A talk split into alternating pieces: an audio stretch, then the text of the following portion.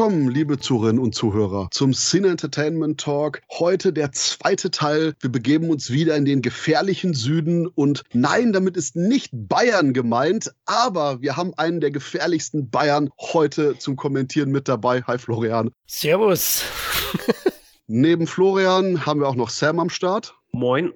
Und ich bin der Christoph, natürlich der harmloseste und liebste hier in der Runde. Und ja, ich glaube, wir hatten ja jetzt im ersten Teil die, ich würde mal sagen, klassische Saga besprochen und geht jetzt eiskalt hin in die frühen 2000er Jahre zum Remake. Oder habt ihr noch irgendwas, was ihr quasi so zum Einstieg sagen wollt, bevor wir 2003 Michael Bay's Texas Chainsaw Massacre ansprechen? Also von meiner Seite nicht. Ich bin immer noch ein bisschen traumatisiert vom, vom letzten, vom vierten Film.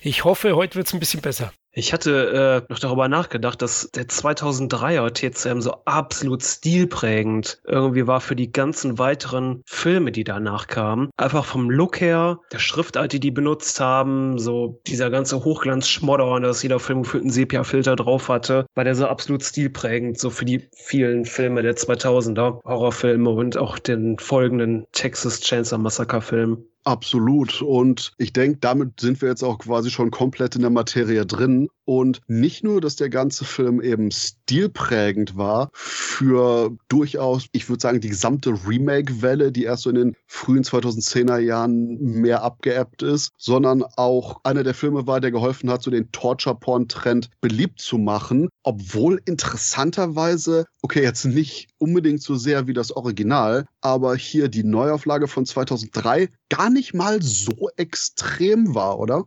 Nee, also was du halt hattest, du hattest diesen Hochglanzschmodder, fand ich. Also wo selbst der Dreck irgendwie stilistisch perfekt aussah. Aber du hattest halt, und das war das Schöne am TCM 2003er, du hattest so eine ganz eigene Bildsprache, so eine ganz eigene Optik, so inspiriert vom Original, aber so übertragen in die 2000er. Und auch wenn man sich darüber streiten kann, The Ring war halt, das Remake war ein absolut grüner Film, der 2003er Texas war so ein absolut brauner Film, so Sepia. Also man hat sich in den 2000ern Anfang wahrscheinlich gedacht, wie viele Farbfilter wollen sie haben? Aber ähm, ja, ich habe auch das Gefühl, so der 2003er TCM war so der erste, der so weiß ich, so, so eine extreme Atmosphäre hatte. Also der hatte schon gut Splatter drin, also was Bein absägen und hier weiß ich nicht, was Gesicht abschneiden angeht. Aber ähm, ich habe ausgewählt, war das das erste Dominosteinchen, das da umgefallen ist. Ja, es war diese psychische Intensität, die auch oftmals durch die ich sag mal, es gab etliche Foltersequenzen im Film, die aber eben nicht sonderlich grafischer Natur waren, aber eben psychologisch bedrohlich. Wir haben zum Beispiel Themen wie Vietnam, ein Soldat, der jetzt nicht zurückkehren will in den Krieg, etc. Und das Ganze, das aufgegriffen wird hier vom Film her. Und wo du den Look angesprochen hattest, äh, Regisseur war ja Markus Nispel und der Kameramann war Daniel Pearl, der auch der Kameramann des originalen Texas Chainsaw Massacre aus den 70ern war.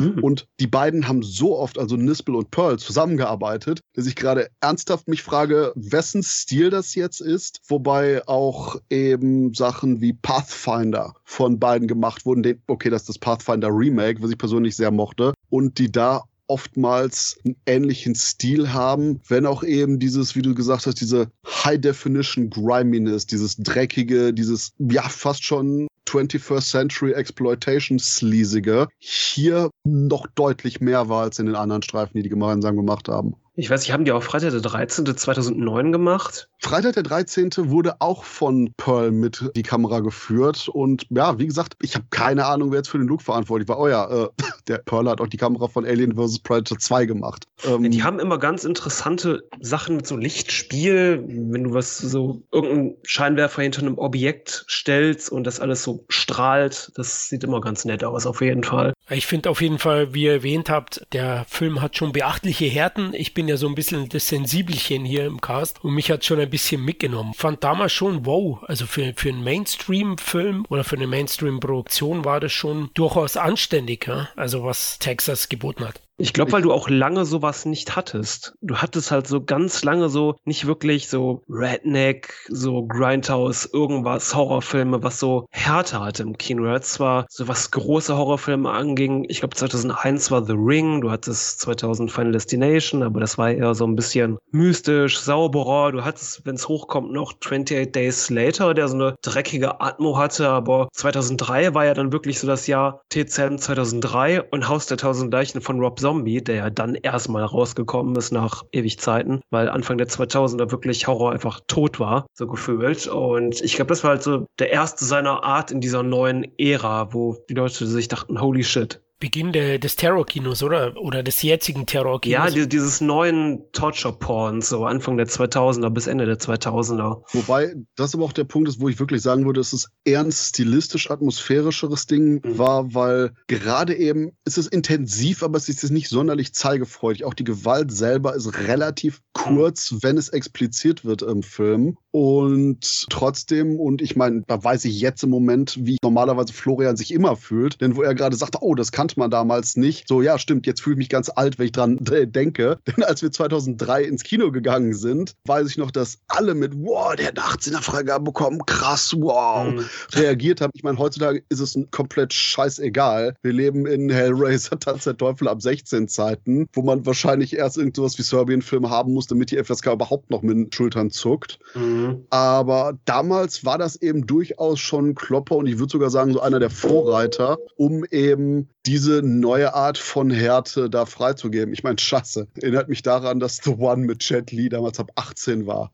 Oh mein Gott, ich glaube, ist der immer noch ab 18 ankert? Ich weiß es gar nicht, aber also. das war auf jeden Fall so das Level und dann war eben hier Texas Remake, uncut ab 18 und alle so, wow! Ich fand aber auch ganz interessant, dass der Film nicht nur, sage ich mal, so eine eigene Bildsprache und Optik hatte, sondern dass der auch so Sachen aus dem Original so ein bisschen was verändert hat. Du hast zum Beispiel diese Psychocharaktere der Familie. Und das Schöne war, weiß ich nicht, an die ganzen Teenies kann ich mich alle nicht mehr erinnern, aber die Familie, die hatten irgendwie für jeden, für das Familienmitglied irgendwie so einen, so einen, so einen Charakterdarsteller engagiert. Du hattest halt hier diesen Full Metal Jacket Typen als, als Vater Sheriff und. Ali Ermi. Ja, du hattest die Typen ohne Beine und dann diese, diese alte Frau. Also du hattest irgendwie, weil diese Gesichter, du merkst dir die, also sie hatten wirklich für jeden eigenen Charakter auch so einen Charakterdarsteller genommen. Das war halt interessant. Und was ich halt auch interessant fand, war dieser Found Footage Aspekt so am Anfang und am Ende. Das war auch nochmal, was dem Film an sich so eine eigene Form gegeben hat. Aber gegenüber dem Original haben sie so ein bisschen die kannibalistische Komponente schon reduziert, na, auf Minimum. Also das war jetzt nicht so Thema. Da merkt man auch generell so, der Look ist schon ein bisschen glatter.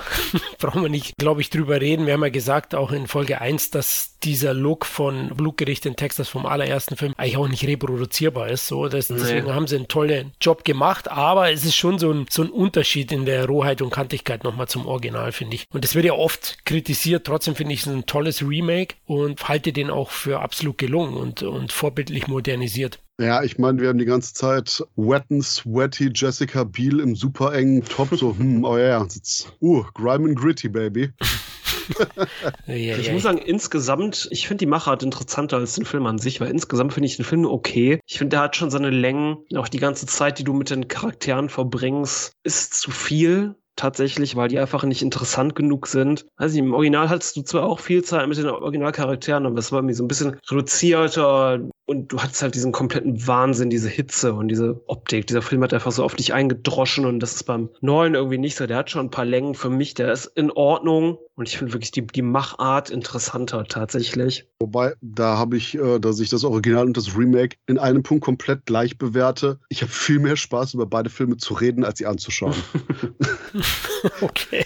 Ich schaue das Remake generell sogar lieber als das Original, weil der ist nicht so unangenehm und äh, so Ich weiß auch nicht, was mit mir nicht stimmt. Ich, ich liebe das Original. Also ich liebe es auch einfach anzusehen, weil es halt so ein schöner Film für mich irgendwie ist. Ja, du quälst dich einfach gern, glaube ich. ja, ich denke mir halt immer, wenn ich den sehe, boah, ist das geil, einfach ist das geil fotografiert und ist das irre und aber ah, sehen wir so positiv. Einfach. Wenn rauskommt, dass Sam Serienkiller ist, kann niemand sagen, oh, er war doch immer so ein stiller und unauffälliger. Stimmt, ja. Das haben wir gar nicht gemerkt bei den Podcasten. Ne? Doch, haben wir. Er, er, hat die ganze Zeit immer fantasiert, wie diese schwitzigen Bilder von irgendwelchen Menschenknochen, wie schön das ist und wie gerne das oft guckt. Ich habe keine Ahnung, wie das kommen konnte. Ja, das hat halt einfach so eine eigene Optik, einfach dieses, weiß ich nicht, so 16 Millimeter gebannter Wahnsinn im Albtraumformat. Was aber interessant ist, und das hast du kurz erwähnt vorhin, Sam, ich finde schon, er unterscheidet sich eben zum Original ein bisschen mit der Familie selbst. Also Leatherface ist ja fast schon in der zweiten Reihe. Ja, man sieht ihn jetzt nicht so oft, glaube ich, sogar wie den sadistischen Südstaaten-Sheriff, also Arlie Army, der hier schon groß aufspielt. Also ist ein ganz großer Trumpf des Films, finde ich. Aber das ist auch ein Punkt, wo das Remake versteht, zumindest was Teile des ersten Films ausgemacht hat. Denn Leatherface ist als Charakter alleine nicht sonderlich interessant. Korrekt. Gerade die Familiendynamik ist das, was Texas Chainsaw Massacre besonders macht. Und ich werde definitiv am, besonders am Ende des Podcasts nochmal komplett konträr zu dem reden, was ich gerade gesagt habe. Aber, aber der, der Punkt ist eben, dass dadurch, dass man eben diese ganze Freakshow hat, das wirklich interessant ist. Und dadurch aber auch eben neue Charaktere geschaffen wurden, wie hier die komische Tee-Lady und so. Da Fun Fact, es gibt in Comicform eine direkte Fortsetzung des Remakes, wo dann auch quasi eben so ein bisschen Elemente von dem Original Teil 2 aufgearbeitet werden und eingebracht wurden und auch da wiederum eben dieser Familienaspekt im Vordergrund steht. Und das ist etwas, was ich schade finde, dass es quasi teilweise, je weiter die Serie geht, einfach nur wegfällt, weil die Leute denken, es ist Leatherface, oder? Nee, es ist die Atmosphäre, es ist die Familie und die eben die Intensität des Ganzen. Hm. Und diese Faktoren kriegt das Remake einfach nur klasse hin. Im Original war es halt so die ganze Familie, die irgendwie Bock auf Killen hat. Und das war halt, das hat aber auch so gepasst, weil es diese, diese irre Freakshow war. Im Remake hast du das irgendwie alles ein bisschen vermenschlicht, aber es kommt irgendwie nicht falsch rüber. Du hast halt diese ältere Frau, die Mutter, die so, ah, okay, schon wieder ist so. Und dann, dann hast, hast du halt diesen alten Typen, der eigentlich keinen Bock da, ah, raus aus meinem Haus, ich schon wieder. Und halt der Sheriff, der irgendwie Bock da drauf hat und Leatherface da killt. Das ist irgendwie eine andere Dynamik, aber es hat eine Dynamik, die, die, die interessant ist einfach, weil sie was neu macht. Wobei du hattest auch im Original der Koch, der gesagt hat, ah, ich habe jetzt keinen Spaß am Töten, aber man muss halt machen, was man machen muss. Ja. Und da, da dieser, dieser Schulterzuckfaktor und eigentlich dieses noch unheimlichere, weil dieses Alltägliche nach dem, ja, das ist halt das, was wir machen, kann man nichts dran machen. Was halt im Original halt noch interessant war, war halt, dass irgendwann das alles so irre und wahnsinnig ist, dass du spätestens als dieser Opa, der einfach schon wie eine verschimmelte Leiche aussieht, einfach plötzlich anfängt sich zu bewegen und du einfach gar keine Ahnung mehr hast, okay, aus wessen Perspektive ist das gerade? Das ist einfach nur wahnsinnig, geht das in dem Kopf vor? Du einfach so diese, dieses, ist das noch Realität oder ist das einfach nur noch Wahn hast? Und das, das, das hast du halt bei dem Remake nicht. Da hast du das alles etwas geerdeter, sag ich mal. Aber hast dadurch halt auch eine etwas andere Dynamik. Ja, schlichtweg konventioneller, oder? Auch für, für Otto Normal Gucker. Also da in der Richtung haben sie das ja schon umgesetzt. Ich finde die Besetzung eigentlich noch recht stark. Wir hatten ja schon den Full Metal Jacket Darsteller erwähnt. Dann Jessica Biel ist nicht nur gut aussehen, sondern auch ein toll spielendes Opfer, finde ich. Und Jonathan Tucker ist noch dabei, der später dann ja in den Nullerjahren gut besetzt war oder gut im Geschäft. Der war auch sehr erfolgreich und ihr habt es ja erwähnt, er hat da schon Einfluss genommen auf die späteren Filme und auch auf die Remake-Welle. Zumal ja Nispel selbst einer der Remake-Regisseure schlechthin ist. Also er hat auch vor Conan nicht halt gemacht, dem war alles scheißegal.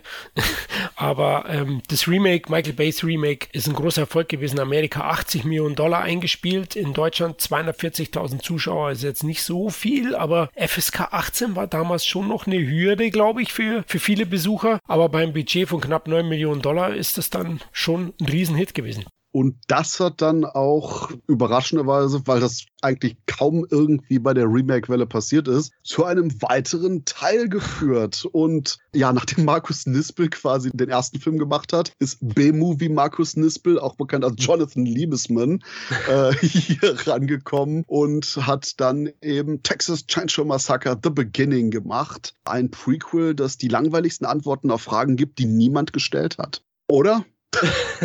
also ich muss sagen, ähm, ich mag The Beginning wirklich sehr, sehr gerne neben dem Original. Uff. Weil er halt auch so eine schön, also der, der, hat zwar auch diese Hochglanzoptik, aber der haut halt einfach mal so richtig gewaltmäßig auf die Kacke. Wenn du jetzt nochmal so einen von den Filmen als schön bezeichnest, bin ich definitiv dabei, einfach nur die Krippe.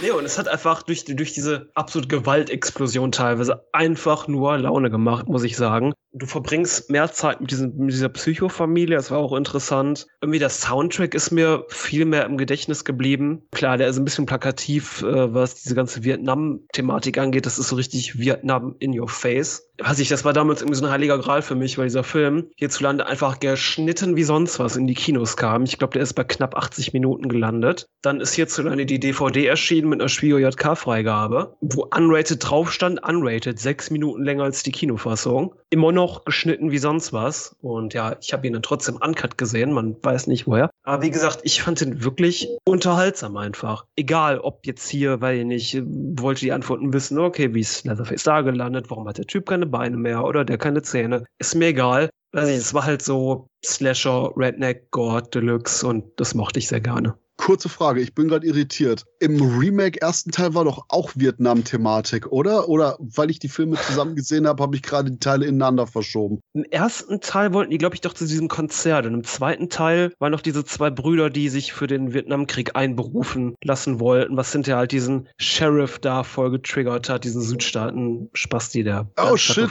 Dann haben die beiden Filme so wenig Story, dass ich die gerade oh, no. kombiniert habe. I'm sorry. Scheinbar alles durchgemischt. Ja, genau. Der Beginning spielt im Juli 69 und das ist mit mhm. den zwei Brüdern da, die nach Vietnam müssen oder wollen. Ja, und oh mein Gott, sieht dieser Film nicht so aus wie 69.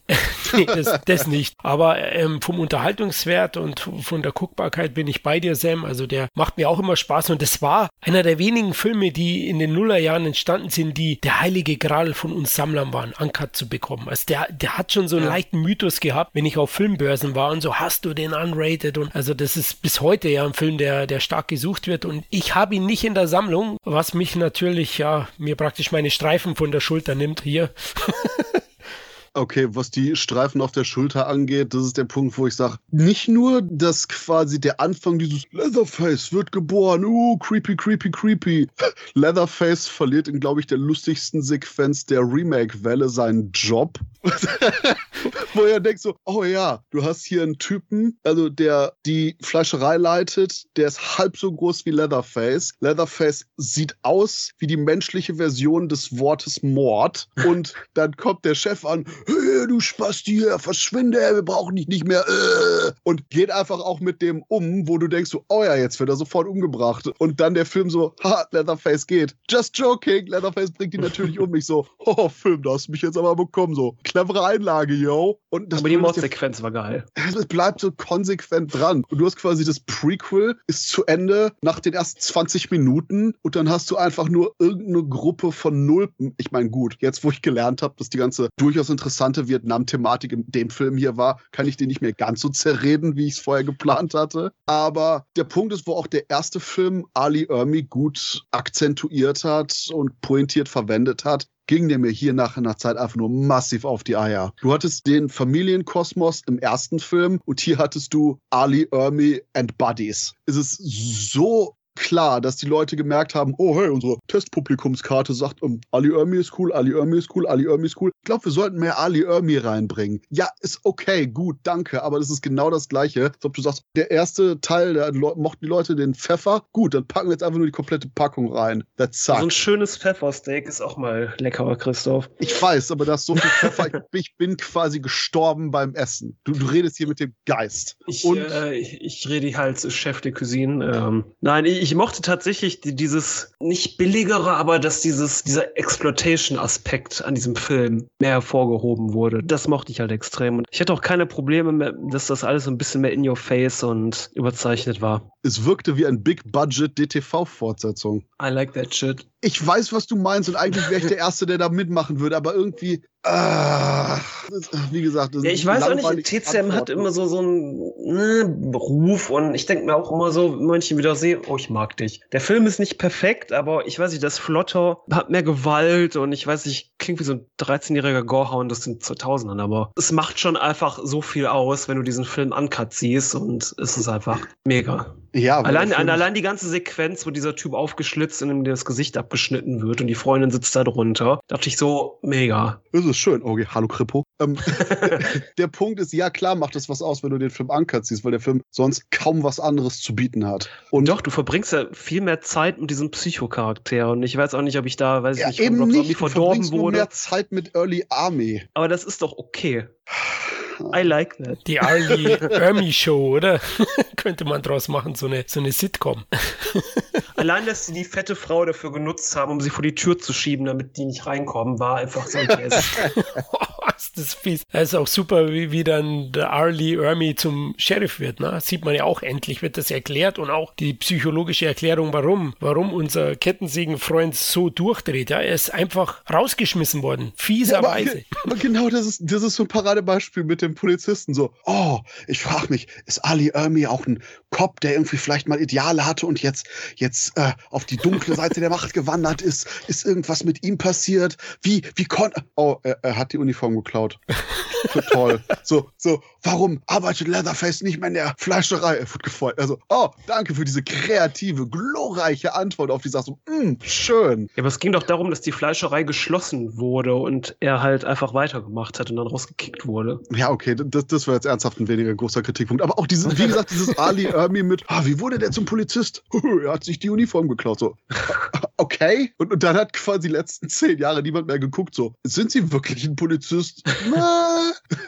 Na, so, wir sind aber nie wieder vorbeigekommen. Sehr gut, ja. Und die Beinamputationsszene war auch noch ziemlich heftig. Also als, Ja. als Chirurgen hätten sie auch in Vietnam arbeiten können. Also die ist schon ziemlich makaber. Deswegen der Film schießt auch manchmal so ein bisschen drüber hinaus, finde ich, in Sachen Gewalt. So sehr das auch unterhaltsam ist und ich diese Konsequenz auch mag, aber hin und wieder ist es mir Sensibelchen dann ein bisschen zu viel. Auch eine Sache ist der Look, weil das ist wieder dieses, ja, Liebesmann ist der B-Movie Markus Nispel. Nispel hat immer dieses sehr schnell geschnittene, dieses, wie du sagst, auch eben dieses grimy, HD, sleasige. Und Liebesmann, die haben dem wahrscheinlich das gleiche Package an Filtern gegeben. Aber es ist eben nicht ganz so. Ist auf jeden Fall im gleichen Universum, lookmäßig, aber auch da fehlt dieses Markante bei der Inszenierung. Es ist alles eben einfach dieser riesige Nachschlag an, hey, du mochtest den Gore, bam, du mochtest das, bam, du mochtest definitiv Ali Ermi, ganz große Ladung auf dem Teller. So dieses Take so, it all. ja, und Spoiler-Alarm, fuck it. The Beginning ist einer von den Streifen, die diese furchtbare Tendenz mit populär gemacht hat, denke ich, wo man am Ende einfach nur so, ha, Film vorbei, alle Leute tot, okay, fuck it, das ist ein Horrorfilm, was hast du erwartet? Ja, ist so. Als Ende und dann so, ha, okay, gut, seufzt. Damals hat es mich noch nicht wirklich gestört, aber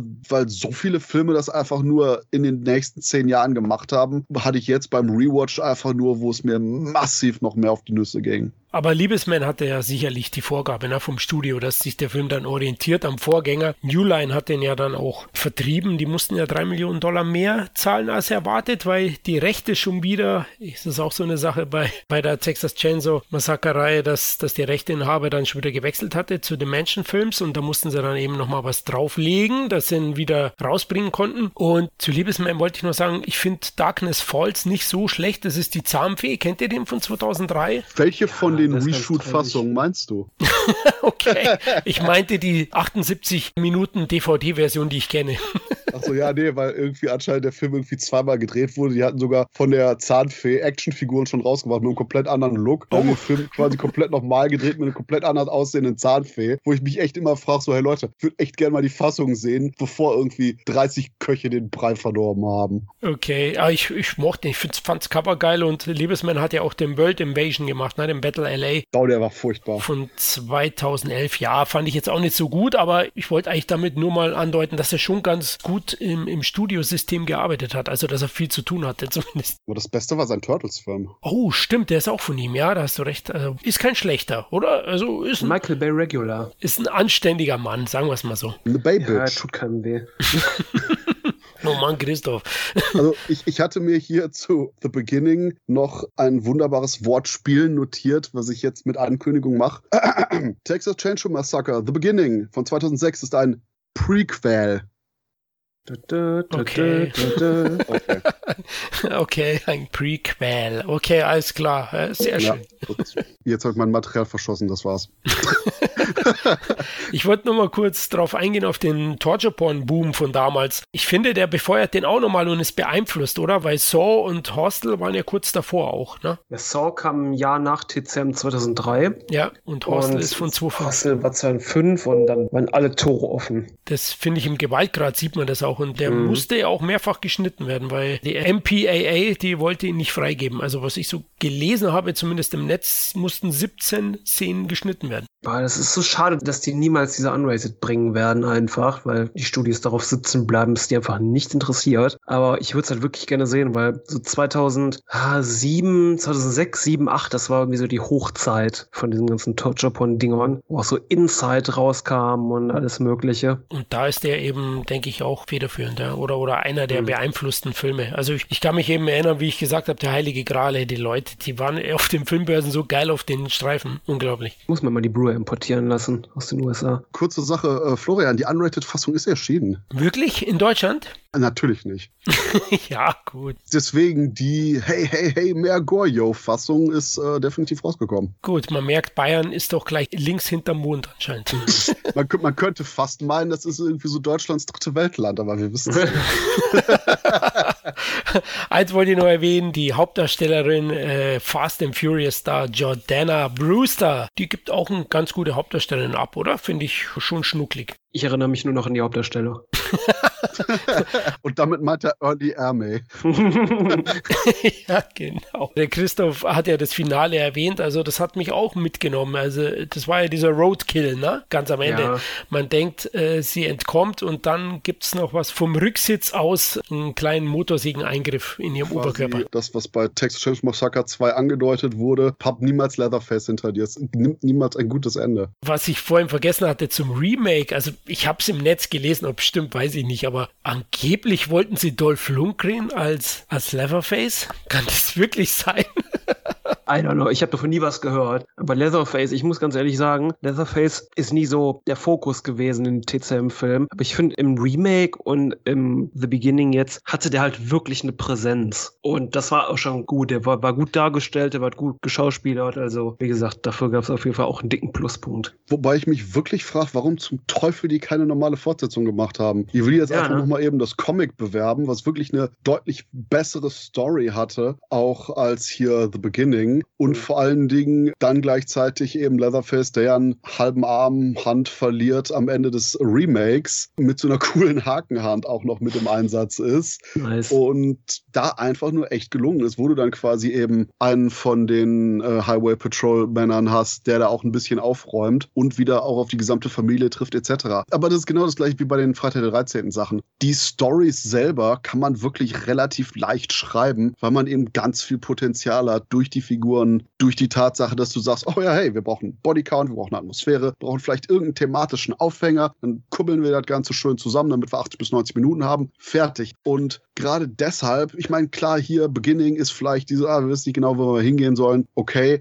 aber da hätte man so leicht auch einfach nur wieder einen neuen Teil machen können, weswegen mich gerade jetzt, um weiterzuleiten auf die anderen Filme nachher, mich komplett irritiert, weshalb ab jetzt quasi jeder neue Streifen ein komplett strukturell, inhaltlich und franchise-mäßiger Neuanfang ist. Es ist halt bei diesen Sachen sowas wie TCM, ist halt eine relativ simple Prämisse, die du halt relativ frei umsetzen kannst und sobald es darum geht, wenn das vorbei ist, wie führe ich das jetzt weiter? Weiter musst du schon wieder Sachen kombinieren, anders fokussieren, wo dann irgendwie, ich nicht, es nicht mehr so frei wirkt. Du hast es ja bei TCM 3D zum Beispiel, wo du dann, dann müssen wir jetzt halt auf die Familiengeschichte eingehen und so und vielleicht ist das nicht so interessant. Also gehen wir lieber einen Schritt zurück und spielen es safe und machen quasi das gleiche nochmal. Ich denke, es hängt ja halt auch mit den unterschiedlichen Lizenznehmern zusammen. Ja? Die müssen dann einen neuen Ansatz finden. Es dauert dann immer ein paar Jahre und die wollen ja dann auch gleich immer mehr Filme draus machen und dann ja, bietet sich am besten eine Direktfortsetzung anscheinend zu 1 an oder, oder dann komplett neu beginnen. Ich finde, das Remake und Beginning haben es ja noch mit am besten gemacht. Da kommen wir jetzt gleich dazu. Und The Beginning war ja auch ein Erfolg. Das Budget war schon deutlich höher mit 16 Millionen Dollar zum Remake, aber US-Einspiel 39,5 5 Millionen Dollar, also mehr als genug in Deutschland, 52.000 Zuschauer. Das war schon anständig. Deswegen hat mich gewundert, dass sie es gleich fallen haben lassen, aber ich denke, dass wahrscheinlich die Kritikstimmen zu groß waren, weil die Fortsetzung, die Christoph angesprochen hat, die wäre noch möglich gewesen danach wieder, dass man dann die Trilogy abschließt, die neue. Ja, vielleicht einfach zu wenig. Die haben ja auch keinen dritten The Hills of Ice gemacht, weil der zweite nicht so gut lief. Keinen dritten Halloween, keinen dritten Hostel, keinen dritten 28 Days Later, weil die Fortsetzungen alle ja ungefähr nur noch so halb so gut an den Kinokassen liefen. Okay, aber bevor ich, ich Entschuldigung, ich kriege gerade so eine Art Vietnam-Flashback, wenn ihr an 28 Weeks Later denkt. Scheiße, da lasse ich mir The Beginning ja lieber auf die Augäpfel tätowieren, als die Gehirnkotze nochmal anzuschauen. Oh, come on. Oh, come on ey. Ey, also, boah, fuck. Gut, ich glaube, wir müssen weiter, bevor Christoph neben einen Laptop reiert. bevor ich hier Schaum vor den Mund einfach nur kollabiere bei den ganzen scheiß Remake-Sequels.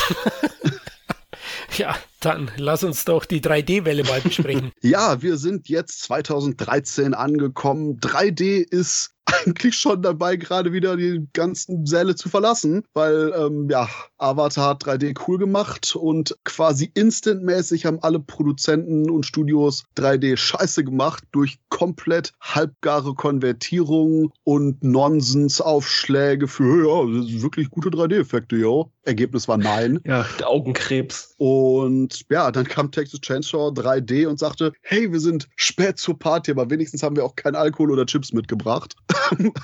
ja, da dachten sich die Macher, hm, wie wär's, wenn wir jetzt nochmal versuchen, quasi so, so eine, so eine Fortsetzungssaga anzukündigen. Ja, und ich meine sogar, damals war der Punkt so, ja, ja, wir wollen jetzt jährlich einen Film rausbringen. Okay, das war der einzige der Reihe, der so rausgekommen ist. Und ich habe mir hier notiert, Alexandra Daddario ist ein riesiges Plus bei diesem Film, weil wahrscheinlich hübscheste Darstellerin überhaupt in der ganzen Texas-Reihe. Ja, ansonsten hat der Film einige Probleme, aber Sam, sag du mal was. Ah, ich weiß auch nicht. Das, der Film ist ja damals entstanden, weil man, weil sich Lionsgate gesagt hat, oder Millennium, okay, wir haben Saw relativ unglorreich abgesägt, jetzt brauchen wir irgendein neues Franchise. Wir planen direkt fünf oder sechs Filme und TCM 3D sollte der Auftakt sein. Ich weiß nicht, ich hatte damals den Trailer gesehen und dachte so, schon wieder irgendwelche Teenies im Van. I don't give a shit. Und ich habe ihn dann gesehen und dachte so, okay, der war nicht schlecht, der war in Ordnung und dann hatte dieser Film komplett wieder mein Gedächtnis verlassen. Also TCM 3D ist halt eine direkte Fortsetzung zum Original, hat am Anfang auch eine relativ von Devil's Rejects geklaute Opening-Sequenz, die vor dem äh, Sawyer, wie heißen die in dem Film, vor der Psychofamilienhaus spielt, mit Bill Mosley und Gunnar Hansen in der Gastrolle und gefühlt irgendwelchen Familienmitgliedern, die vorher nicht da waren. Ja, wo man ah. plötzlich irgendwie 30.000 Leute in dem, Schrank. in dem Sawyer-Haus sind, so dachte man, oh ja,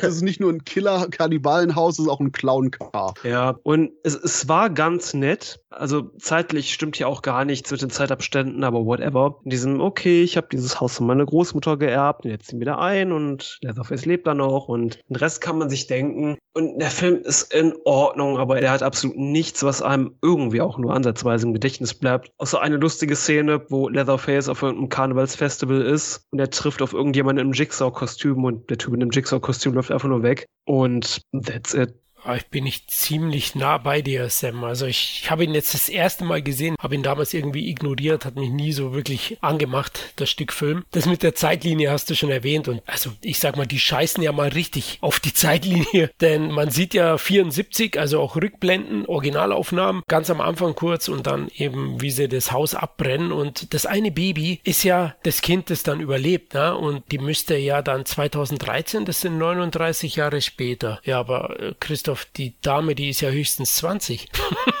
so ja, ja, das, ist, das, ist, nee, das ist noch nicht mal mehr eine Milf, das ist schon eine Gilf.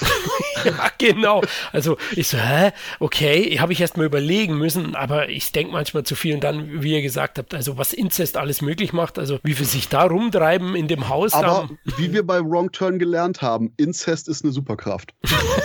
ja, genau. Inzest Man, ja, machen wir mal unbedingt eine Superheldenreihe daraus.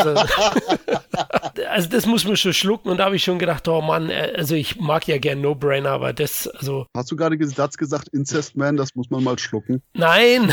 Eine alte bayerische Weisheit. Ja. ja, zwei Drecksäcke hier. Ja, quetscht es aus meiner Weißwurst raus.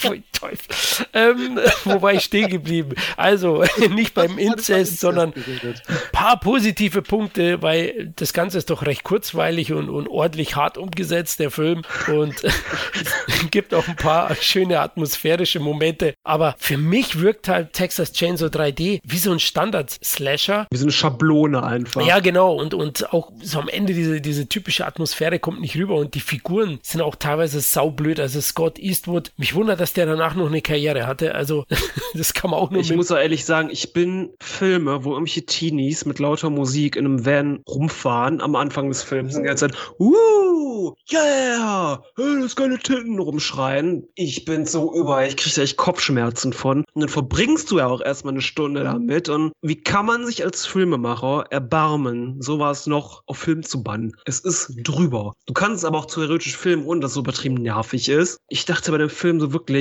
boah, ich habe das Gefühl, ich gucke hier gerade keinen Film, sondern ich erinnere mich an irgendeinen Film. Im Grunde findet das gerade nicht statt, was ich sehe, weil es halt so sich mal drüber ist. Ja, und Christoph hat ja vorhin den Pfeffer erwähnt, also dem Film fehlt definitiv Pfeffer im Arsch. Also ist so ein okay Film, kann man bedenkenlos als Horrorfilm-Fan bestimmt schauen, aber der ist echt schnell wieder vergessen und generisch konventionell. Also passt nicht zur Reihe wirklich. Ah, okay, wobei gerade die Tatsache, dass sie irgendwie wieder in eine komplett andere Richtung gehen und mit teilweise konfusen äh, Story-Elementen passt super zur Reihe. Ich finde es auch lustig, du hast den Anfang mit dem Prolog, was Freddy Krügers Origin-Story ist.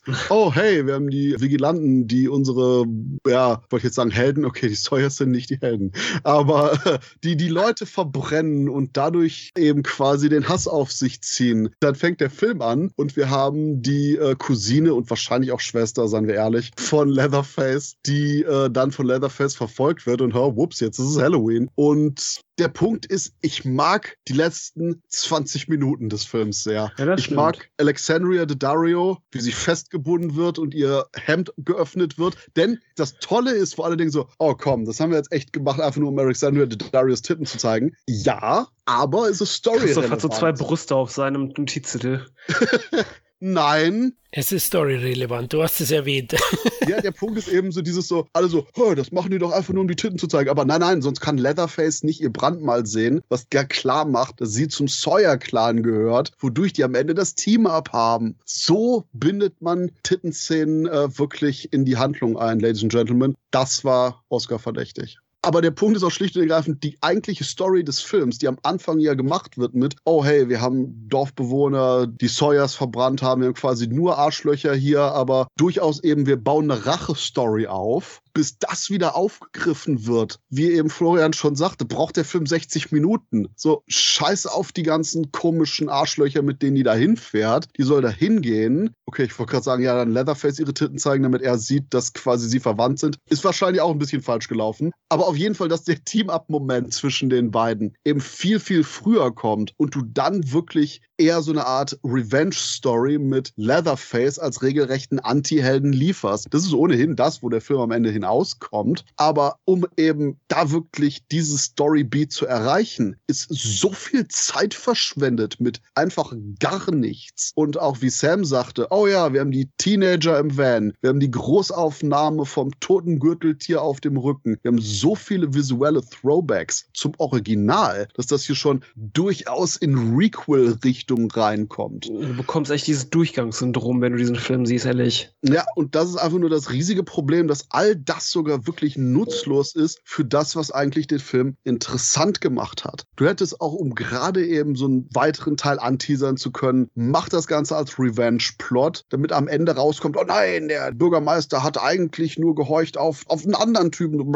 Irgendwie dann noch quasi jemand da reingeprescht hat, quasi genau das gleiche, was sie bei Saw gemacht haben mit den ganzen Helfern. Da war es vielleicht ein bisschen besser geplant, aber wir wissen es nicht. Eben um so das Ganze aufzubauen, um irgendwie da die Perspektive zu verschieben. Aber äh, ist halt leider eben, und dieses Stehenbleiben der Handlung und dieses aktive Zeitverschwenden des Zuschauers kommt leider beim Film entweder bewusst oder unbewusst rüber. Und ich denke, das war ein riesengroßer Faktor, weswegen die Leute auch gesagt haben, okay, jetzt nicht nochmal der gleiche Scheiß, ganz abgesehen von der ganz komischen Zeitrechnung des Films. Ich finde das auch immer, diesen Gedankenansatz, wenn ein Studio einen neuen Film macht, für die Fans des Originals, warum macht ihr so viel nochmal wie das Original? Weil die kennen's alle. Auch so ein, so ein Star Wars Episode 7, der hätte auch nicht einfach nochmal Star Wars Episode 4 sein müssen. Nur um den ganzen Freaks zu zeigen, oh, wir verstehen das aber wirklich. Und ein neuer TCM, der müsste auch nicht so sein, wie hier immer wieder Teenies im Van draußen in der Wildnis und du kannst andere Sachen damit machen und zeigen, ich kapier, worum es geht. Und das Lustigste und Traurigste gleichzeitig ist ja sogar, du hast ja hier im Prolog von 3D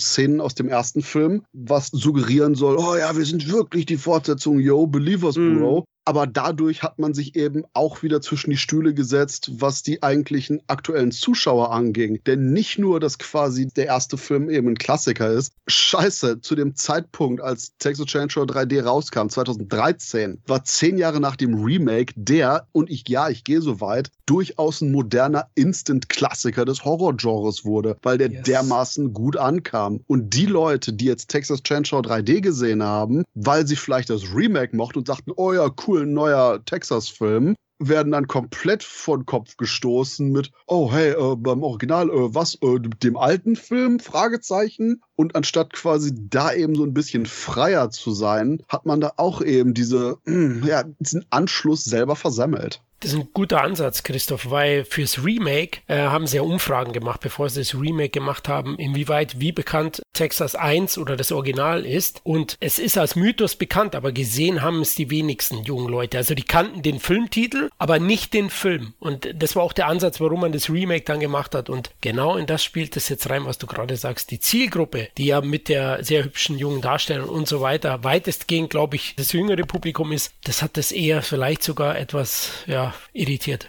Und ganz im Ernst, wenn die dann das Ganze irgendwie marketingmäßig machen wollen und die die Rechte irgendwie an der Auswertung vom ersten haben, was wahrscheinlich auch wieder nicht der Fall ist, hey, ich bin der erste Vollidiot, der eine 3D-Konvertierung, eine gute 3D-Konvertierung vom Original kaufen würde, aber ja, so viel dazu. Stimmt, das war auch einer der großen Reize daran. Was? Ihr hat hier das Original in 3D konvertierterweise. Warum nicht alles? Ja, also ganz im Ernst, das wäre wahrscheinlich ziemlich cool gewesen. Eine Frage noch zum, zum Finale. Wie fandet ihr das? Mir hat es ja nicht so gefallen.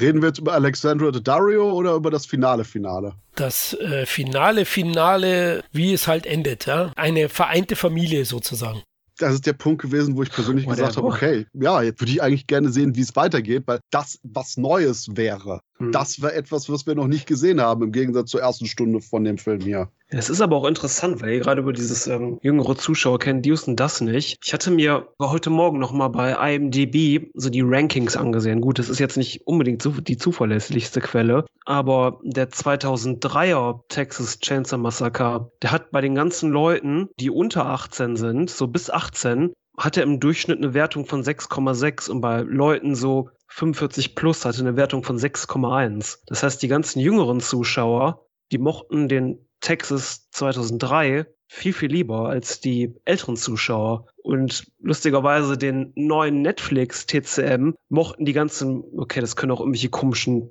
Anti-Woke-Insels sein, die mochten quasi den neuen weniger als die ganzen Älteren, die den neuen quasi lieber mochten. Das war halt auch so eine interessante Verteilung, wie das so bewertet wurde. Was mir noch gerade als Fun Fact einfällt, hatte ich vergessen bei The Beginning. The Beginning basierte auf einer Story von David J. Shaw, einem Splatterpunk-Autor, der ein paar coole Romane gemacht hat. Und hier bei Texas Chainsaw 3D, das Screenplay ist von Adam Marcus, der Typ, der Jason Goes to Hell gemacht hat. Ja, das hat mich auch so verwirrt. So, so, warum ausgerechnet der? Warum heuert man den an? Den Regisseur haben wir noch gar nicht erwähnt. Oh Gott, jetzt wird schwer zum Aussprechen. Ähm, John. Du meinst John Lüsenhop. Ist das ein Belgier vielleicht? Kann das jetzt sein? Jetzt habe ich zumindest den Namen falsch ausgesprochen. Dann, dann musst du den nicht auch noch mit deinem Dialekt ermorden. okay.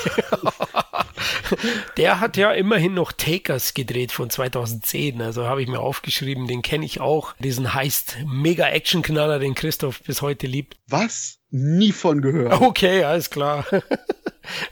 Nein, also der hat sonst nicht ganz so viel gemacht. Also filmtechnisch. Budget waren 20 Millionen Dollar. Ich glaube, da ist sehr viel in die rechte Jagd gegangen, die man dann machen musste, um wirklich alle Lizenzgeber einzubinden und US-Einspiel ist aber trotzdem ordentlich mit 34,3 Millionen Dollar. Also das ist schon sehr gut. Ursprünglich hätte der Film ja schon im Oktober 2012 erscheinen sollen, aber die Macher haben die Konkurrenz gefürchtet, was ich gelesen habe. Nämlich zu der Zeit sollte kommen oder ist erschienen Silent Hill Revelation.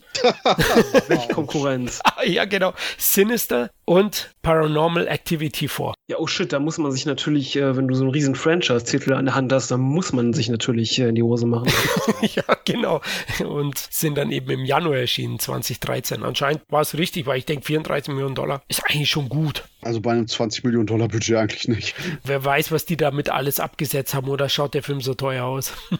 nope. Hey, wir mussten die Szene, wo wir Alexandra Dario knebeln, dreimal drehen. Ich weiß zwar nicht wieso, aber es geht auch aufs Budget. Aber der Punkt ist, ich, ich meine, die ganzen Filme kosteten damals schon auch in etwa um den Knick rum. Und ich denke wirklich, dass gerade hier auch zum einen, weil die Leute irritiert waren, was zum Teufel das jetzt war und gleichzeitig ähm, der 3D-Hype eben massiv dabei war, jetzt schon zurückzugehen, leider. Krass, wie sehr schnell der gestorben ist einfach. Ja, aber der ist ja nicht gestorben. Der wurde hinter die Scheune gebracht und einfach nur verprügelt und mit Kugeln durchsiebt, bis nichts mehr davon übrig war. Weil die wirklich guten und äh, wertig gemachten 3D-Produktionen kann man ja fast schon an einer Hand von einem Wrong-Turn-Charakter abzählen.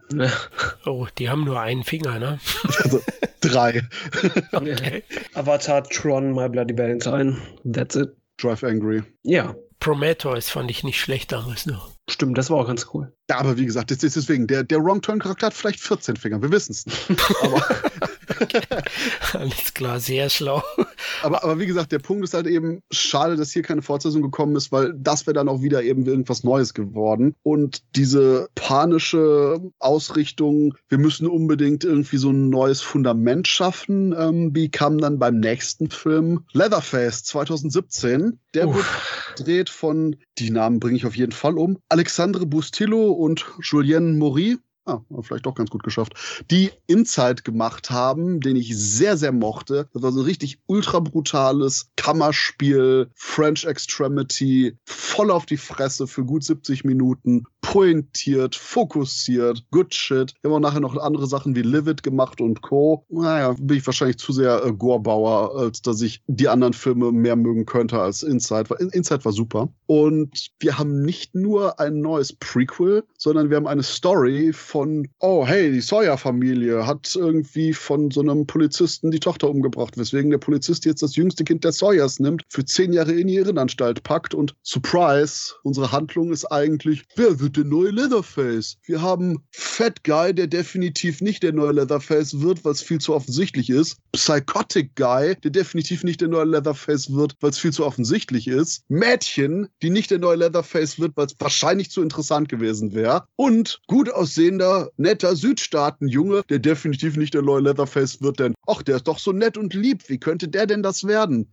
Hm, Story. Ja, ich bin immer noch der Meinung, Leatherface ist einfach kein Texas Chainsaw Massacre Film, sondern irgendein Skript, das die mal geschrieben das rumlag und es ist einfach das.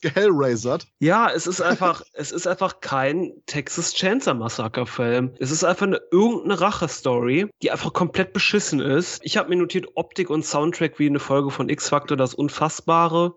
Oh. Warum muss alles so dumm sein und unglaubwürdigste Charakterentwicklung aller Zeiten? Ich glaube, wenn du damals Boris Karloff in einen Stapel mit äh, Klopapierrollen geworfen hättest. Und der wäre als Mumie wieder rausgekommen, wäre das wahrscheinlich eine glaubwürdigste Charakterentwicklung gewesen, als irgendwie hier irgendwie Psycho-Ängsti Teen ist plötzlich am Ende der stumme, zerfetzte Leatherface, der aber, aber Sam, äh, ich, ich, dachte, du magst den Film allein deshalb schon, weil es ein Remake von Devil's Rejects ist. Mm, ja, on a budget. Inside war einfach wirklich ein richtig guter Film. Der war auch gut geschauspielert, der war spannend, obendrein brutal wie sonst was. Aber Leatherface ist einfach komplett beschissen. Auch das Pacing ist komplett von Arsch. Der fängt schon komplett falsch an, hört komplett falsch auf, wo Charaktere plötzlich irgendwo auftauchen, wo sie nicht sein sollen. Jede Mordsequenz ist völlig dumm, die niemals so passiert wäre. Und ja, es, es, hat einfach auch kein TCM-Feeling. Aber es hat halt so einen Sepia-Filter drauf. Also muss es wahrscheinlich ein TCM-Film sein. Oh ja, das habe ich mir notiert. Bulgarien mit goldenem Filter. ja. Hey, wir haben Wald, also haben wir eine Kulisse, oder? Ist doch quasi Texas. Dann auch die drei interessanten Akte, die der Film hat. Ja, es geht ja an mit einer Revolte im Irrenhaus, ja, zu Beginn. Mm. oh ja, das ist auch eine Sache, wo irgendwie Mutter Sawyer da reingeht, Leuten den Kopf irgendwie auf den Tisch knallt und dann ja. so, na, na, na, na, bitte bringen Sie jetzt nicht unsere äh, ganzen Mitarbeiter um. Wir leiten Sie jetzt raus. Wir haben eine Revolte, wo wir alle hier umgebracht werden. Tschüss. Tschüss. Film. What? ja, vor allem ist ja dann niemand, ne? Die Revolte ist am Anfang, ist viel Gewusel und später siehst du nur noch einzelne Personen. Ja, gut, äh, will ich jetzt nicht das kritisieren. Danach geht es in Richtung Road Movie im Stil von Natural Born Killers vielleicht. Aber so ein bisschen, ja, natürlich nie dessen Qualität und am Ende geht man dann doch nochmal über zum Backwood Terror Slasher. Stephen Dorff mag ich ja grundsätzlich. Finde, er spielt dann auch anständig, ja, diesen Sheriff, der Rachegelüste hat, aber puh, der agiert auch selten dumm am Ende, mhm. wo ich mir auch denke, mein Gott. Oh, ich bin umsingelt von allen. Ja, Schieße genau. bloß nicht. Ich weiß ja, es gibt 45 Sawyers, aber ich gehe da jetzt allein mhm. rein, ja, in deren Schuppen. ja, und ich schieße auch nicht, weil ich weiß lieber, was sich von denen immer dann schleicht, mich schlägt. Richtig, genau. Und tatsächlich das, was Christoph am meisten kritisiert mit ja der Wendung. Ich bin jetzt bei der Wiedersichtung, also es spricht wahrscheinlich gegen meine Gehirnfähigkeit, aber ich bin tatsächlich wieder drauf reingefallen, dachte, der Dicke ist es. Wir mögen dich trotzdem, Florian. Ja, ja. Auch wenn wir dich überall hinbringen müssten mit einem Fahrradschutzhelm. danke. Ja. Aber irgendwie bin ich da, nicht so, wie du bist. Ja, danke. Aber irgendwie bin ich da wieder drauf reingefallen. Ich weiß nicht warum. Anscheinend war der so vergessenswert bei der Erstsichtung. Ich habe ja das Turbine Media Book immer noch in der Sammlung, weil von der Reihe möchte ich eigentlich alle Filme haben, aber der wird sicherlich nicht mehr in meinem Player landen. Nee. Ich habe mehrere Sachen mir notiert. Zum einen hier dass ich super lustig finde. Oh ja, wir haben in der Gruppe ein Mädchen, vielleicht wird die der neue Leatherface. Ohne Scheiß, das hätte ich persönlich wahrscheinlich am interessantesten gefunden. Deswegen, wenn man da nicht ein Model wieder besetzt hätte, mhm. sondern so ein bisschen so eine, so eine gröbere, dickere, die aber auch quasi eben eine Entwandlung durchmacht und dann dieses, oh shit, Vielleicht bin ich gerade einfach nur zu sehr 2022. Aber das wäre zumindest irgendwas Neues wieder. Und das ist leider auch eben der Running Gag hier beim Podcast, dass Texas so sehr einfach nur immer alles wiederkäut. Und lustigerweise hier, wo er noch nicht mal die eigentlichen Genrestrukturen seiner Vorgänger wiederkäut, das Ganze macht eben mit diesen Serienkiller-Road-Movies wie Devil's Rejects und Co., die hier einfach nur komplett nachgespielt werden. Irgendwie ein bisschen Zunder oder sonst was, oder? Oder bin ich jetzt komplett aus dem Feld? Nee, ich habe mich halt auch die ganze Zeit gefragt, also verwirrt während des Films. Der heißt Leatherface. Und es ist ein Film komplett ohne Leatherface bis zum Ende hin. Ich dachte so, hä, wird jetzt dieser dicke Leatherface oder was? Oder haben die einfach vergessen, ins Drehbuch zu schreiben? Oder kommt der noch am Ende? Weißt du, der Typ wird, so fuck off. Ehrlich. Aber ganz im Ernst, bei dem Dicken, die hätten dem absolut den Namen Red Herring geben können. So ja. absolut offensichtlich, wie das nicht Leatherface wird. Ja, aber ich dachte halt auch die ganze, okay, der ist es halt. Und hab mich also die, mehr oder weniger auf den fokussiert, dass er es halt wird. Dann war der aber tot. Ich hätte so, okay. Aber er hätte es werden können, ne? wie er den einen da am Stein behandelt. Also ja. ganz sauber war der auch nicht. Es war ja unglaublich. Oh, jetzt fällt mir gerade wieder die Aktion ein, wo sie sich verstecken vor den Polizisten in der Kuh drin, oder? Da hätte ja. der Dicke allein nicht reingepasst, aber sie waren alle drei in der Kuh. mir fällt gerade der Nekrophilie-Dreier ein. Oh, jetzt wird's übel. Also ich dachte, jetzt kommt Sam wieder. Das war wunderschön. ähm, interessanterweise, beim ersten Mal, wo ich Leatherface gesehen habe, habe ich den Film in Anführungszeichen komplett falsch verstanden, weil ich dachte eigentlich, dass irgendwie am Ende unser Schönling wird ja ins Gesicht geschossen und ich dachte, der hat quasi auch irgendwie eine Kopfverletzung oder ihm würde irgendwie in den Kopf geschossen werden, damit man quasi auch erklärt, warum jetzt sexy Südstaatenmann, der sich gut ausdrücken kann, zu grunzender Mördermaschine wird. Mhm. Und besonders, weil ich irgendwie mein Gehirn das nicht nur gemacht hat, weil es wahrscheinlich mehr Sinn gemacht hätte, sondern weil der Film sogar anfängt und das visuell als Foreshadowing hat, wo quasi der Junge am Anfang, bevor er quasi für zehn Jahre in die Klapse geschoben wird, die Sequenz hat, wo er mit dem Kuhschädel auf dem Kopf das eine Mädchen, das getötet wird, eben zu seiner Familie lockt und eben dieser Kuhschädel dieses große Bolzenschussloch mitten im Kopf hat, wo ich dachte, oh, das ist hier so ein visueller Foreshadowing-Element, damit man quasi nachher sagen kann, ah, er spielt quasi damals das, was er nachher wird, wo sein Geist zerstört wird, etc., etc., wo ich dachte, ah, das ist clever. Und ich habe den Film jetzt doch mal gesehen, das ist nicht das, was passiert. Ja, ich dachte bei der Szene auch nur, oh, natürlich läuft sie ihm nach. Ja, aber oh Gott, ich kann das nicht mehr langsam. Das ist diese immer wieder Teenager, die irgendeinen dummen Shit machen. Ich nee, halte das nicht mehr aus. Das ist noch viel besser. Du hast irgendwie er und sie, die quasi schon beim, beim Fahren am Poppen sind, irgendwie so eine Art komische Tierleiche auf dem Boden sehen, anhalten. Statt der Tierleiche springt irgendwie ein creepy Kid mit einem ausgehöhlten Kuhkopf auf. Ja. Und das oh, Mädchen dreht sich um mit, ach, keine Sorge, es ist nur ein Kind. Und das wäre nicht meine erste Reaktion gewesen. Deswegen würde ich sagen, nichts wie weg. Wir sind in Texas. Das Mädchen war ja die Tochter vom Sheriff, ne? Das mhm. ist ja auch die Verbindung und schön, wie sie auch gekillt wird, ne? Was? Ein Motor wird auf sie geschmissen? Final? Mhm. Das ist das langweiligste ever irgendwie.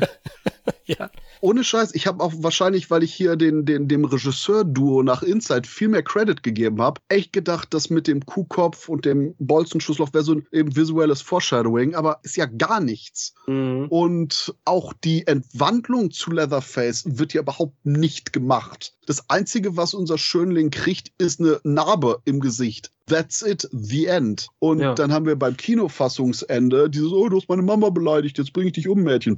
Und beim alternativen Ende, was wahrscheinlich geändert wurde, ähm, habt ihr das alternative Ende gesehen? Nein. Nee in der Kinofassungsende bringt er ja das Mädchen, was quasi sein Love Interest ist, um, weil sie was Böses über seine Mutter sagt. Genau, köpft sie. Im alternativen Ende ist sie noch halb am Leben, aber er hat quasi ihre untere Gesichtshaut abgezogen, um sich davon so einen Gesichtsschutz zu machen, genau über seiner Narbe, geht dann zu ihr, die so halb verstümmelt, aber noch am Leben an einem Haken hängt, nimmt die Kettensäge zwischen ihre Beine, macht die an, Schwarzbild. Ja. Wow. Okay. Deswegen, uff. Aber das wäre auch schon wieder eben diese Art von Bösartigkeit, die ich viel mehr erwartet hätte von dem Film. Und das Problem ist, dass du konsequent den Fokus auf die verschiedenen anderen Charaktere hast mit dem, haha, ich frage mich, wer hier bei dem, ähm, ach Gott, wie heißt das? Ähm, Hütchenspiel. Genau, wir machen Leatherface ja. als Hütchenspiel, aber dadurch hat man leider keinerlei Zeit, sich auf Leatherface zu konzentrieren. Die Frage, wer zu Leatherface wird, wird leider davon überschattet, dass wir keine Ahnung haben, wer zu Leatherface wird. Du kannst keine Origin-Story erzählen mit, haha, gucken wir mal, wer der Hauptcharakter ist. Ja, vor allen Dingen für was eine Origin-Story eigentlich? Wenn es eine Origin-Story zum Original Original war, war die einfach komplett falsch. Theoretisch sollte das der Fall gewesen sein. Richtig, und das Wichtigste ist ja die Wandlung, oder? Und wie ihr beide gesagt habt, die, die wird ja nie vollzogen. Ja? Mhm. Der kriegt ja dann seinen Wutanfall im Auto, wo der, wo der Dicke drauf geht. Ja, er hat sich als Schutzbefohlen ein bisschen gefühlt, aber nie so einen wirklichen engen Bezug gesehen hat. Naja, okay. Ja, der Punkt ist nicht nur, dass der Film selber so quasi ein verfilmtes cineastisches Schulterzucken ist, sondern auch von der Story her komplett sich selber im Weg steht mit dem, was eigentlich seine Prämisse ist. Also nicht nur, dass der Film selber nutzlos ist, sondern sogar selber schafft, seine eigentlich dumme Prämisse konsequent selber ein Beinchen zu stellen. Ist schon teilweise ein bisschen atemberaubend, wie sehr der Film von sich selber auf die Schnauze gelegt wird. Ja, wie gesagt, es hat halt nichts mit Texas Chainsaw Massacre zu tun whatsoever die Macher haben es wohl auch gemerkt, ne? weil der hat ja nur einen limitierten Kinostab bekommen in Amerika, 1,4 Millionen Dollar eingespielt und dann bei uns auf Video erschienen, dann Amerika Direct to TV sogar und dann auch im Heimkino. Also ja, da wussten sie schon, was los ist und es gab auch ein paar Nachdrehs und die beiden Regisseure wurden auch, ich sag mal, getadelt. Also da wurde sicherlich einiges geändert, um sie mal zu verteidigen. Ich kann mir auch nicht vorstellen, dass der Film irgendwie so, der ist extrem für den Mainstream, aber ich habe immer noch das Gefühl, dass die da eben, wie, wie zum Beispiel hier beim alternativen Ende, was sicherlich eins von den Reshoots war, wo die gesagt haben, oh fuck, das können wir so nicht rausbringen, Leute. Wahrscheinlich irgendwas Böseres noch im Hinterkopf hatten, aber naja. Ja, ist zu zahm einfach. Also generell diese letzten zwei TCMs jetzt, also TCM 3D, Leatherface, die waren einfach zu menschlich Weiß nicht, wenn ich irgendwie einen TCM-Film sehe, dann sind Menschen, keine Ahnung, einfach nur ein Stück Fleisch, das Hallo, Kripo? wird. Entschuldigung. okay, das war hier einfach nicht gegeben. Habe ich mir auch gerade gedacht. Das war auch der letzte Film, ne, wo, wo Hooper als Produzent mit beteiligt war, ja, weil er ist ja am 26. August 2017 mhm. gestorben dann. Ja. Also, schade. Ich weiß gar nicht, was das damit zu tun hat, dass er einen Tag vorher den Screener bekommen hat.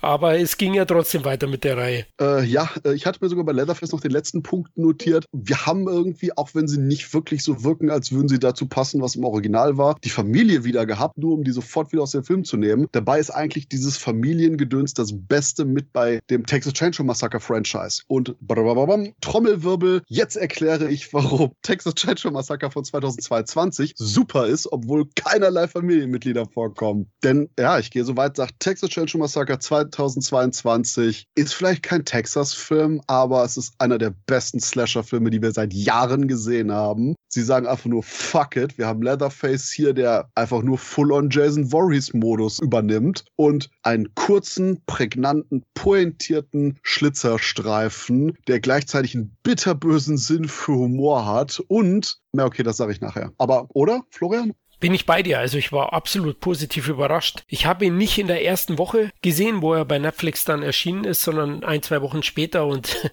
ihr wisst ja, ich glaube, ihr habt es auch mitbekommen, das Internetgetuschel war sehr, sehr negativ gegenüber dem Film. Es wurde regelrecht teilweise drauf gebasht. Ich dachte mir, hey, das ist ja richtig interessant. Und habe ihn dann angeschaut und kann es nicht nachvollziehen. Ich halte den auch für einen der besten Slasher der letzten Jahre. Also wirklich herrlich konsequent. Das Einzige ist wieder die Zeitlinie, was nicht so ganz passt, aber komm, drauf geschissen, sagt man bei uns. Weil 48 Jahre nach dem ersten Teil ist das ja jetzt ungefähr und Letterface müsste eigentlich in die, in die 70er sein jetzt. Florian, was haben wir heute gelernt? Inzest ist eine Superkraft.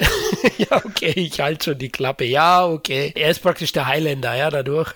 Unsterblich, denn unser lieber Killer wirkt doch noch so in seinen 30er, vielleicht 40ern, ne? 40ern vielleicht, ne? Aber echt klasse. Ganz im Ernst, du bist 100 Jahre alt und bist fitter als ich, also ich weiß nicht, der kann jetzt auch älter sein. Oh, das geht jetzt runter, Will. Das muss ich jetzt erstmal verkraften. Ich glaube, ich, ich leite auf Sam weiter. ich war tatsächlich einer, ich habe den bis vor ein paar Tagen nicht geguckt, weil ich einfach so sehr über war an TCM und ich dachte, Netflix, bitte, bitte nicht. Einfach nein. Und die Stimmen waren ja auch alle so negativ zu diesem Film. Und ich bin auch mit der, mit der Erwartung herangegangen, ich werde diesen Film jetzt hassen, weil alles, was ich darüber gehört habe, schon dafür stand, dass ich ihn nicht mögen würde. Und es ist wahrscheinlich tatsächlich der beste TCM seit dem Original weil TCM 22 ist quasi die Übersetzung des, des, Originals ins moderne Zeitalter. Du hast hier wirklich einfach mal einen Film, der nicht irgendwie faul irgendeine Vietnam-Thematik wieder aufleben lässt oder irgendeine Familienschmonzette wieder aus dem Ärmel schüttelt. Weiß ich, du hast hier eine Story und darunter liegen halt irgendwelche schon politische Themen. Gewissermaßen, du hast ja halt diese ganzen privilegierten Teenies, die, wenn sie nicht solche Spastis wären, einfach nicht das Böse wieder zum Leben erweckt hätten. Und das kannst du halt auch so ein bisschen auf die amerikanische politische Atmosphäre übertragen. Daher auch so dieser bitte böse, bitterböse Kommentar des Films auf die heutige Zeit. Der Film ist unglaublich schön fotografiert, also Hut ab. Der Typ, der den gemacht hat, hat vorher auch einen Film gemacht und ich weiß den Titel jetzt nicht mehr. Auch sehr schön fotografiert, sehr schön in Szene gesetzt. Und du hast halt diesen riesigen Mittelfinger in Richtung Legacy Sequels, also nach dem Motto, okay, hier ist schon wieder so ein altes Schrapnell, das äh, Rache nehmen will. Es bedeutet uns einfach gar nichts. Also ich, im Grunde sind die Hauptcharaktere in dem Film, die eigentlich die Guten sind, eigentlich die Bösen, weil sie dafür verantwortlich sind, dass das Böse wieder halt erwacht und einfach nicht die Helden sind, aber du unterfütterst die trotzdem halt mit so ein bisschen Charakter und auch gewaltmäßig haut der Film ganz schön auf die Kacke. Der hat richtig Spaß gemacht. Und was die Inszenierung angeht, wo ich jetzt auch wieder dieses, ich meine, gut, wenn ich an Twitter denke, dann habe ich immer die Szene aus äh, Krieg der Sterne im Kopf, wo Obi-Wan so auf der Klippe steht und sagt, ha, mehr, mehr Abschaum und Verkommenheit wirst du nie irgendwo anders finden. Aber mhm. wo sich dann irgendwie alle Arschlöcher das Maul zerrissen haben von, guck mal, Leatherface guckt aus dem Feld hoch, guck mal, wie doof das aussieht. Nee, die Szene im Film ist richtig gut. Vielleicht liegt es daran, dass Netflix wie so oft einfach nur furchtbar ist, was Promo images angeht. Aber das Maß dessen, wie sich irgendwelche, hm, wenn ich jetzt sag, absolut nichts könnende Newbies, die keine Ahnung haben. Hört sich das herablassen? Wahrscheinlich schon. Aber so. irgendwelche Arschlöcher das Maul zerrissen haben, schlimm. Und wie Sam sagte, mein Gott, ist dieser Film optisch, aber auch oftmals dramaturgisch fantastisch inszeniert. Die Szene mit Leatherface im Feld bei dem Autounfall, großartig. Wobei mein, spannend. Ich gehe sogar noch eins weiter und sage, noch besser ist die eine Sequenz, wo Leatherface sich bereit macht, quasi auf die Jagd zu gehen und mhm. unsere Protagonistin unter dem Bett setzt. Ja. Und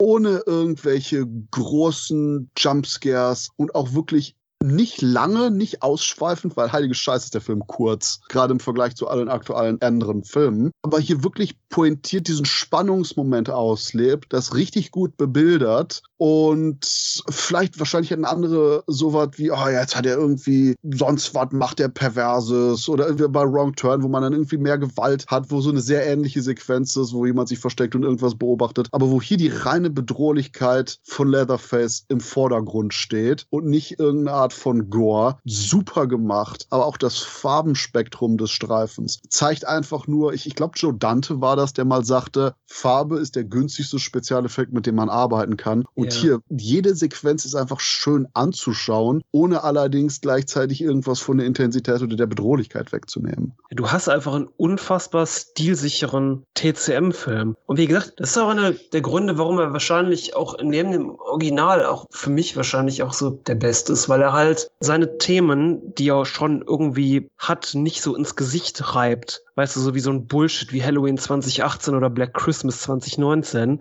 sondern einfach die Themen aus der Handlung hervorgehen, weißt du. Du hast diese unfassbar privilegierten, woken Utopia-Teenager, die diese Texas-Stadt wiederbeleben wollen, aber einfach so, so wie diese Arschlöcher verhalten und dadurch erst halt, äh, ich meine, die in Anführungsstrichen Hinter, Hinterwäldler, Rednecks da, erst halt sauer machen, weißt du. Und der Sheriff sagt, ja, geht bitte respektvoll mit denen um, wir wollen ja keinen Ärger und zack, sind die da, bauen Scheiße, Leatherface ist wieder da und bringen halt so diesen ganzen Zorn, sag ich mal, ich, ich bin jetzt mal ein bisschen hochgestochen, aber sag ich mal, was so im amerikanischen tiefsten Geist noch, wo halt vielleicht nicht soziale Medien eine Rolle spielen oder irgendwas Aktives, erwecken die halt und bringen halt so den Schrecken über sich selbst. Oder halt so die eine, die die School-Shooting überlebt hat, die quasi Flashbacks davon hat. Wie gesagt, die Charaktere sind auch alle ein bisschen unterfüttert und es sind halt nicht nur irgendwelche Arschgeigen, die haben schon so ein bisschen, so die wissen halt nicht, was die da anrichten, werden sich dessen aber bewusst und du hast hast da schon einige interessante Dinge drin, die auch mit heutigen politischen Sachen, sag ich mal so, verwoben werden können, ohne dass dir das permanent so ins Gesicht gerieben wird. So ähnlich wie ja, äh, ich glaube, McGarris hat mal gesagt, so T-Sam ist wahrscheinlich so der beste Film über Vietnam, ohne über Vietnam zu sein, weißt du? Und dafür hast du aber auch wirklich einen spannenden, stilvollen, einen wirklich gut gemachten Slasher-Film. Bin ich bei dir. Da, glaube ich, hat auch Produzent Fede Alvarez so seinen Anteil gemeinsam mit dem Regisseur David Blue Garcia. Alvarez hat ja das, das sehr gute, für mich sehr gute Evil Dead Remake gemacht oder Don't Breathe, den ich auch gut finde. Und die lassen schon mächtig die Sau raus in dem Film. Und die sind sehr konsequent, hoher Gewaltgrad, sehr geradlinig. 80 Minuten, wie Christoph auch gesagt hat, ist die Inszenierung dann auch, ja, die Charaktere, sie sind teilweise nervig. Es gibt den einen oder anderen Arschlochcharakter, aber du hast auch gesagt, vor allem die zwei Hauptfiguren, Figuren, die zwei Mädels, die sind dann auch unterfüttert und man fiebert schon ein bisschen mit denen mit. Ja? Und äh, das funktioniert auch gut. Genauso gibt es ja noch diesen einen Südstaaten-Heini, den sie äh, an der Tankstelle treffen, der dann versucht zu helfen. Ja, gut, mit dem einen Fuß, den wohl Letterface dann mit dem Hammer da bearbeitet, oder? Es ist heftige Szenen. Aber auch selbst der, der ist halt nicht einfach nur, ja. ich bin ein Redneck-Bastard, sondern einfach, sondern der ist auch einfach ein Charakter. Dass du halt nicht dieses extreme Schwarz-Weiß-Ding da drin hast. Genau, der bekommt auch noch so, so seine, seinen kleinen Moment und ja, herrlich böse wird es dann natürlich, wenn, wenn dem texanischen Menschenfeind die ganze Busladung angeschaut wird mit Smartphone-Kids der Z-Generation. Also da räumt er aber übelst Mach nichts auf. Falsches, Bro, sonst canceln wir dich. ja, genau. Also, boah, wo, wo sie sich in, diese, in, in die Toilette da einsperren, glaube ich, wo das Blut dann schon rausläuft. Also heftig, also richtig heftig. Aber jetzt ist eben unser Ledergesicht ein Social-Media-Star. Und das war der Punkt, wo ich mich vorhin gestoppt habe, denn ich muss jetzt was unglaublich Kontroverses sagen, was wahrscheinlich so selten über meine Lippen kommt, dass die Worte selbst mir schwer fallen. Der Film hätte gern einen Tick länger sein können. Blasphemie. Deswegen gerade in unserer aktuellen Binge-Watch-Bullshit-Ära, wo ich einfach nur froh bin, wenn irgendeine Story nach fünf Stunden mal langsam in Fahrt kommt. Hallo, Herr der Ringe. Ist hier der Punkt gekommen, wo ich sage, oh, ich hätte echt gerne noch so ein, so, so ein bisschen mehr über unsere Protagonisten und dieses School-Shooting erfahren. Nur, nur, nur, so, nur so ein, zwei Szenen vielleicht. Mhm. Wobei das war noch okay, wobei es so ein, mh, hm, könnte echt ein bisschen mehr sein. Aber einzige, wo ich es negativ fand und mein größter Kritikpunkt ist bei der Rückkehr von Sally Hardesty mit, äh, die jetzt gespielt wird von Olven Fuere. Olven Fuere von der Frau. Du hast gerade irgendeinen Dämon zum Leben erweckt. oh, join us. Oh, shit. Hast du aus dem Buch der Toten vorgelesen oder was? also, Elvin. der Punkt ist, sie, die sich die ganze Zeit vorbereitet, Leatherface wieder zu treffen, dann den sieht und, oh ja, Spoiler-Alarm. Gleichzeitig aber dann plötzlich in sich stocksteif wird, so dieses, oh shit, ich habe drüber nachgedacht, aber ich weiß jetzt nicht, wie ich reagieren soll. Und dann irgendwie aber nur sofort platt gemacht wird. Der Punkt ist, die ganzen Ideen, die der Story-Arc hat, kein Problem. Die Umsetzung ist shit denn es ist genau den Tick zu schnell, den Tick zu kurz, damit die Art von Pathos wirken kann, die eigentlich das Ganze heraufbeschwören möchte. Und da denke ich noch eine Sequenz mehr mit ihr so ein bisschen, um das Ganze vorzubereiten von dem, was passiert und damit das Ganze am Ende so ein leicht runderes Feeling hat, wäre hier definitiv nötig gewesen, weil jetzt ist es so schnell, dass es nicht den Effekt hat, nicht den Pathos kreieren kann, aber es ist gleichzeitig zu lang, um als schwarzhumoriges Abservieren von Legacy-Sequels komplett zu wirken. Also entweder noch kürzer oder ein bisschen länger und das würde ich definitiv bevorzugen. Aber die Art und Weise, wie es präsentiert wurde, so, ah, nee, nee, not a fan bin ich bei dir, zumal sie als Verbindungsstück zum Original auch dient. Und ja, das geht mir auch eine Spur zu schnell, da bin ich bei dir. Also das nutzen sie nicht ideal aus, auch von der emotionalen Komponente und vom Pathos. Ja, habe ich auch so notiert gehabt in meiner Kritik. Also das war für mich so ein, so ein Schwachpunkt, aber Tempo und vor allem die Kills auch, äh, die abwechslungsreichen, die bieten schon einiges. Und zum Thema nochmal, dass der von Netflix ist. Ursprünglich wurde er von Legendary Pictures schon fürs Kino produziert und Netflix hat den nur zugekauft. Das ist eigentlich schade, weil ich hätte sogar eine Blu-ray davon. Ja, hätte ich auch gerne, ja. Also genau das habe ich mir auch gedacht. Also das ärgert mich dann auch immer in solchen Punkten, mhm. genau wie Predator Prey, den ich auch gerne als Blu-ray hätte und hm, ja. jetzt nicht so genießen kann. Was mir noch persönlich aufgefallen ist, ich bin großer Fan von Rambo Last Blood. Und ich habe mir gedacht, hm, die Sally Hardesty, dieses Haus da oben, das schaut aus, als ob da auf der Veranda gleich neben ihr Stallone schunkelt. Und es ist ja, tatsächlich dasselbe Set, ja. Ach krass.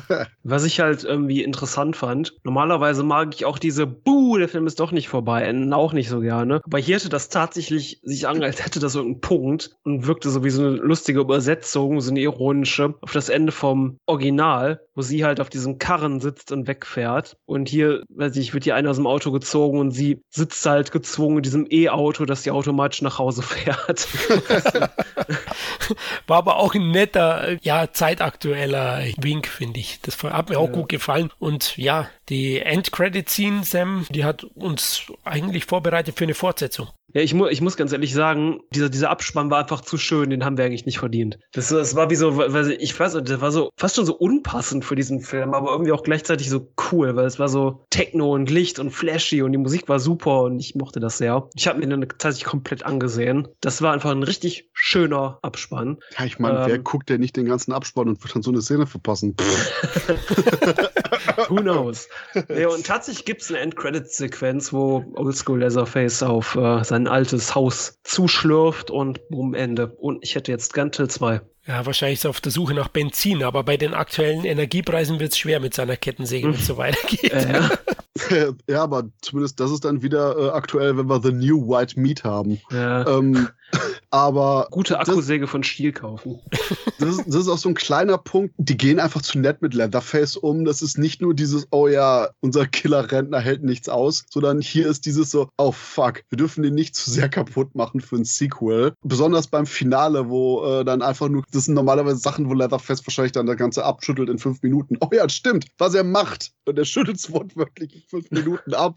ähm, wo ich dann dachte, irgendwie so, so, so ein bisschen mehr Finale reinbringen, damit man dem Zuschauer wirklich nicht einfach nur serviert von, haha, guck mal, was gleich passiert. Budget war auch nicht zu knapp, 20 Millionen Dollar, oder? Ja gut, für heute eigentlich nicht so viel, aber für einen Genrefilm ist das schon gut, ja. Ich hatte zumindest den Eindruck, die hatten mal wirklich Geld, um so ein paar Kulissen zu bauen. Das war ganz schön. Ich meine, fuck, die haben einfach Farben verwendet. Da sind wir wieder bei dem Spruch von wegen Colors the cheapest special effect. Ja, bitte. Ich bin auch moderne Horroroptik so über. Die schönste Nachtfotografie in der jüngsten Zeit hatte tatsächlich diese Flashback-Sequenz aus Halloween Kills weil das gezeigt, du kannst noch immer geile Nachtsequenzen machen, die Atmosphäre haben und nicht alles braun, blau, schwarz überdeckt ist und keinerlei Kontrast und keinerlei Tiefe hat. Notfalls ruft man Dean Candy an, oder? Also, ja. wenn es einer kann, dann er. Ich fand auf jeden Fall auch gut, dass er sich von seiner Familie trennt. Also, das ist ja wirklich ein, ein, ein Leatherface-Film mhm. am Ende. Tatsächlich. Wie gesagt, ähm, ich glaube, das spreche ich für uns alle drei. Ja, bitte, bitte eine Fortsetzung von jetzt Texas Chainsaw Massacre 2022. Denn, scheiße, das war nicht nur ein sehr guter Texas-Film, wobei ich persönlich jetzt nicht so weit gehen würde, sagen, es ist der beste nach dem Original. Ich bin mir nicht sicher, wegen Teil 2 wird den wahrscheinlich auch noch besser einsetzen, aber ich habe immer noch eine zu große Liebe für Teil 3. scheiße, es ist so wahrscheinlich der beste Freitag der 13. Film seit Freddy vs. Jason. Wahrscheinlich. Müssen wir bei Oktoberreihe dazuhängen, oder? Den Film. Mhm.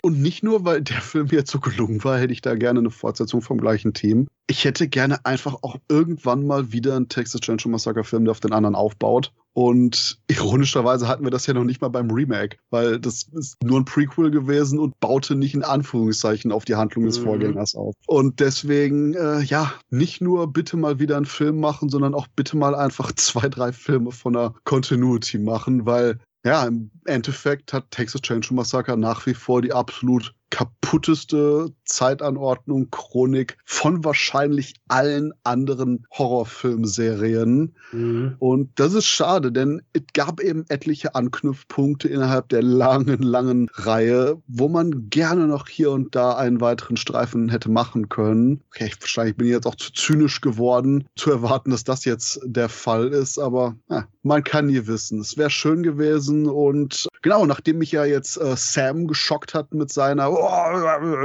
2022 bester Film seit dem ersten. Florian, wie, wie siehst du das? Puh, ist nicht so einfach. Ich mag den dritten auch sehr gerne. Ich habe mir generell Gedanken gemacht zum Franchise und muss schon sagen, gibt schon viele schlechte Texas-Filme.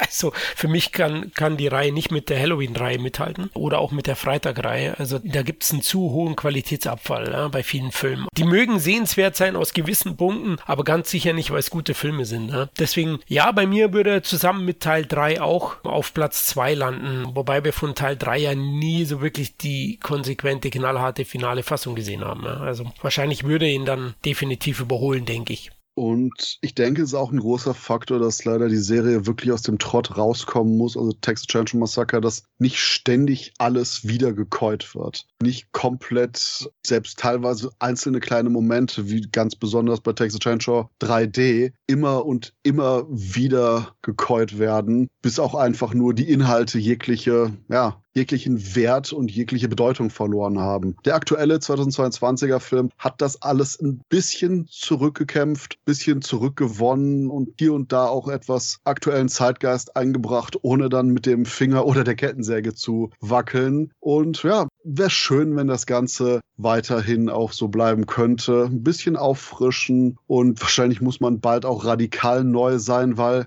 ja, auch wenn Inzest eine Superkraft ist, Leatherface wird langsam ein bisschen extrem alt und mal schauen, wohin es führt. Aber ich denke, das ist das große Fazit. Bei all den unkonventionellen Fortsetzungen, all den ganz merkwürdigen Wendungen und Richtungen, die die Sequels eingeschlagen haben, ist die Texas-Reihe nach wie vor gerade deshalb, weil sie so konfus, weil sie so wild und unangepasst ist, umso interessanter. Und ja, wenn ich jetzt ganz prätentiös wäre, würde ich sagen, sie ist genauso roh und unangepasst wie die Sawyers selbst. Mache ich aber nicht. Würde ich mich ein bisschen zu sehr aus dem Auto hängen. Und wir haben jetzt 2022 gesehen, dass das keine gute Idee ist. Und ja, das war's von mir. Hat jemand noch von euch was? Nein. Das ist dann einfach der Punkt, wo ich sage, liebe Zuhörerinnen und Zuhörer, vielen Dank fürs Zuhören und wie schon am Ende von Teil 1, immer aufpassen, wenn man in den Süden fährt. Ob jetzt Texas oder Bayern. Viel Spaß, bis zum nächsten Mal.